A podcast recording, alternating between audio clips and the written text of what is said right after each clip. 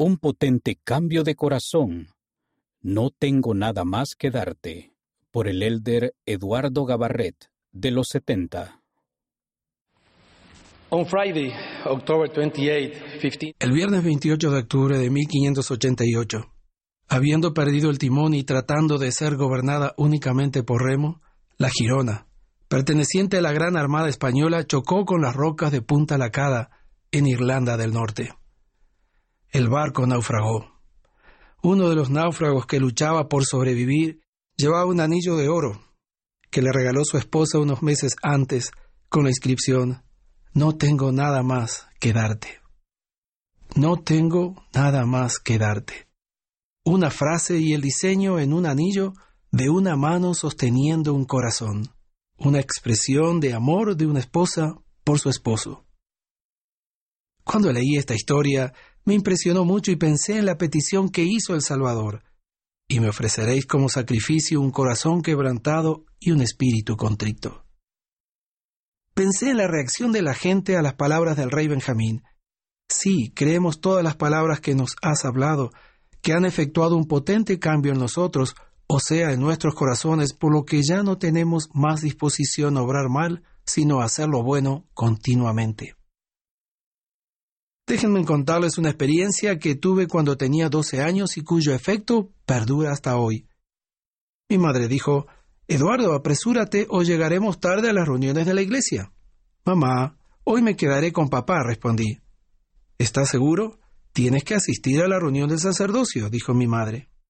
Pobre papá, se va a quedar solo. Me quedaré con él hoy, le respondí. Papá, no era miembro de la Iglesia de Jesucristo de los Santos de los Últimos Días. Mi madre y mis hermanas se fueron a las reuniones de la iglesia. Entonces fui a ver a papá en su taller a donde le gustaba estar los domingos, y como le había dicho a mi madre, pasé un rato, o sea, unos minutos con él, y luego le pregunté, Papá, ¿está todo bien? Él continuó con su pasatiempo de reparar radios y relojes y solo me sonrió. Entonces le dije, me voy a ir a jugar con mis amigos. Papá, sin levantar la vista, me dijo, Hoy es domingo. ¿No se supone que debes ir a la iglesia? Sí, pero hoy le dije a mamá que no iría. Le respondí. Papá siguió con sus asuntos y para mí eso fue un permiso para salir. Esa mañana había un importante partido de fútbol y mis amigos me habían dicho que no podía faltar, porque teníamos que ganar ese juego. El problema era que para llegar a la cancha de fútbol tenía que pasar por enfrente de la capilla. Decidido, corrí hacia la cancha y me detuve ante el gran escollo, la capilla. Crucé a la acera de enfrente donde había unos árboles grandes y decidí correr entre ellos para que nadie me viera, ya que era la hora en que llegaban los miembros a las reuniones. Llegué justo a tiempo para el inicio del juego. Pude jugar e irme a casa antes que llegara mi madre. Todo había salido bien. Nuestro equipo había ganado y yo estaba emocionado.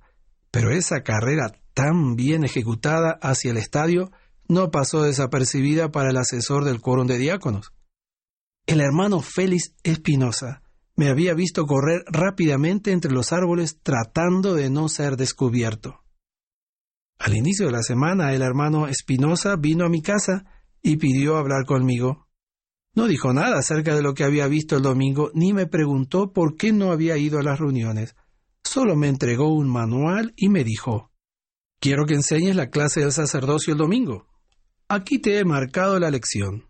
No es tan difícil. Quiero que la leas y vendré en dos días para ayudarte con la preparación de la misma. Dicho esto, me entregó el manual y se fue. No quería dar la clase, pero no me atreví a decirle que no. Tenía planeado ese domingo quedarme con mi padre nuevamente, es decir, había otro partido de fútbol. El hermano Espinosa era una persona a quien los jóvenes admirábamos.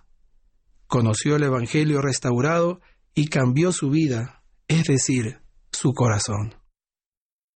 Cuando llegó el sábado por la tarde pensé, bueno, tal vez mañana me levante enfermo y no tenga que ir a la iglesia. Ya no era el partido de fútbol lo que me preocupaba, era la clase que tenía que enseñar, especialmente una lección sobre el día de reposo. Llegó el domingo y amanecí más saludable que nunca. No tenía excusa ni escapatoria. Era la primera vez que daría una clase, pero el hermano Espinosa estaba a mi lado, y ese fue el día de un poderoso cambio de corazón para mí. A partir de ese momento comencé a guardar el día de reposo y con el tiempo, en palabras del presidente Russell M. Nelson, este se ha convertido en una delicia. Señor, te doy todo, no tengo nada más que darte. ¿Cómo obtenemos ese poderoso cambio de corazón? Se inicia y con el tiempo ocurre cuando estudiamos las escrituras para obtener el conocimiento que fortalecerá nuestra fe en Jesucristo y que creará el deseo de cambiar. Cuando cultivamos ese deseo a través de la oración y el ayuno. Cuando actuamos de acuerdo con la palabra estudiada o recibida y hacemos un convenio de ofrecer nuestro corazón a Él, tal como sucedió con el pueblo del rey Benjamín. ¿Cómo nos damos cuenta de que nuestro corazón está cambiando? Cuando queremos agradar a Dios en todo.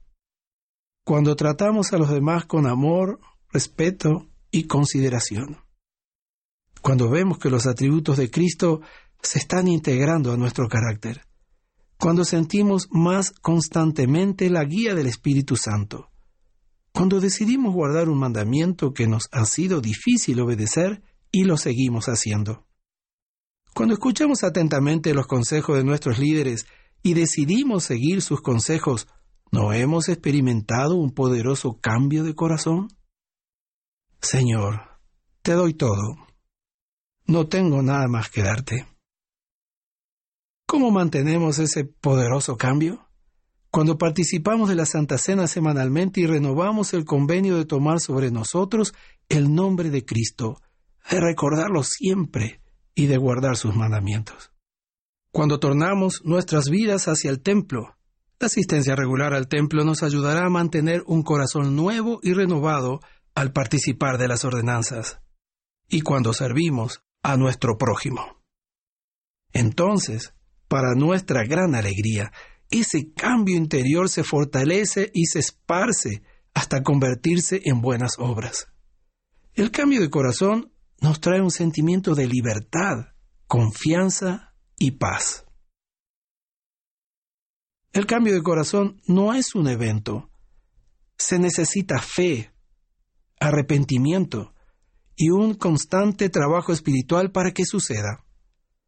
Se inicia cuando deseamos someter nuestra voluntad al Señor y se materializa cuando hacemos y guardamos convenios con Él. Esa acción individual tiene un efecto positivo tanto en nosotros como en la sociedad.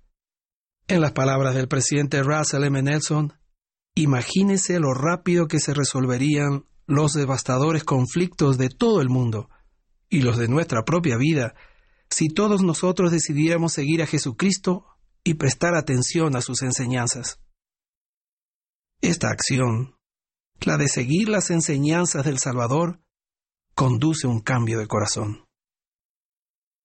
Queridos hermanos y hermanas, jóvenes y niños, al participar en la conferencia este fin de semana, Dejemos que las palabras de nuestros profetas, que vendrán del Señor, entren en nuestros corazones a fin de poder experimentar ese poderoso cambio. Para aquellos que aún no se han unido a la iglesia restaurada del Señor Jesucristo, los invito a escuchar a los misioneros con un deseo sincero de saber lo que Dios espera de ustedes y así experimentar esta transformación interior. Hoy es el día de tomar la decisión de seguir al Señor Jesucristo. Señor, te doy mi corazón. No tengo nada más que darte. Así como se recuperó el anillo de ese naufragio, cuando entregamos nuestro corazón a Dios, somos rescatados de los mares embravecidos de esta vida y en el proceso somos refinados y purificados a través de la expiación de Cristo y llegamos a ser progenie de Cristo por haber nacido de Él espiritualmente. De esto testifico en el nombre de Jesucristo. Amén. Let the words of our prophet, which will come from the Lord, enter our hearts to experience a mighty change. For those who have not yet joined the Lord's restored church, I invite you to listen to the missionaries with a sincere desire to know what God expects of you and experience that inner transformation. Today is the day to decide to follow the Lord Jesus Christ. Lord, I give you my heart. I have nothing more to give you. Just as the ring was recovered from that shipwreck, when we give our hearts to God, we are rescued from the raging seas of this life, and in the process, we are refined and purified through the atonement of Christ and become children of Christ, being spiritually born of Him. Of this I testify.